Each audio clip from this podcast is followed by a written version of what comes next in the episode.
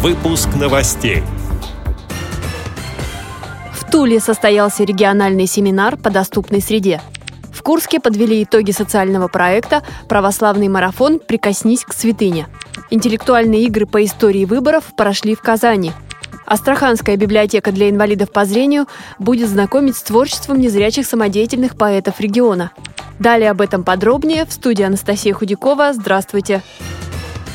Тульская областная специальная библиотека для слепых приняла участие в региональном семинаре-практикуме «Тула. Пространство и технологии для людей с инвалидностью». Его провела областная организация ВОЗ. На встрече обсуждали вопросы совершенствования доступной среды в регионе по направлениям социальная сфера, образование и технологии. Участникам рассказали об опыте сотрудничества с избирательными комиссиями, образовательными учреждениями и музеями по созданию доступной среды для инвалидов по зрению. Для гостей организовали экскурсию в Тульскую спецбиблиотеку. Их заинтересовала работа учреждения по созданию рукодельных тактильных книг, рельефно-графических краеведческих пособий, изданий для слабовидящих укрупненным шрифтом. Участники встречи высоко оценили работу библиотеки по проекту «Трогательный зал». Они отметили широту экспозиций, доступность тифлогидов, печатных и аудиопособий, а также интерес к библиотечным проектам самих инвалидов.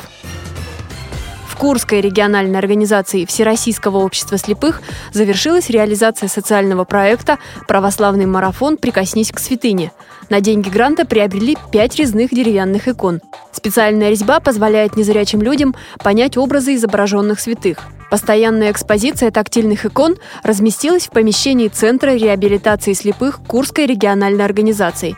Иконы побывали в районах области. Прикоснуться к святыне смогли жители и некоторых других регионов. Демонстрация проекта также состоялась в Общественной палате России – Кроме того, по проекту изготовили печатную продукцию православной направленности рельефно-точечным и укрупненным шрифтом. Ее раздавали всем желающим.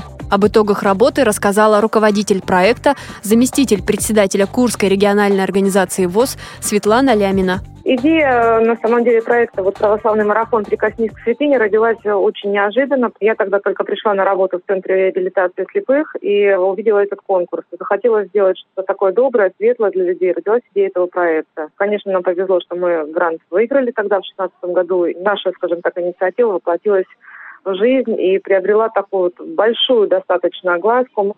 Встречали на самом деле очень радостно везде. Сначала была у нас такая очень яркая презентация в Курске здесь, а потом мы поехали по районам. Мы даже сами не ожидали, что будут настолько хорошо встречать, так по-доброму. Мы собрали очень много полезных отзывов, и тогда же мы поняли, что проект нужно продолжать.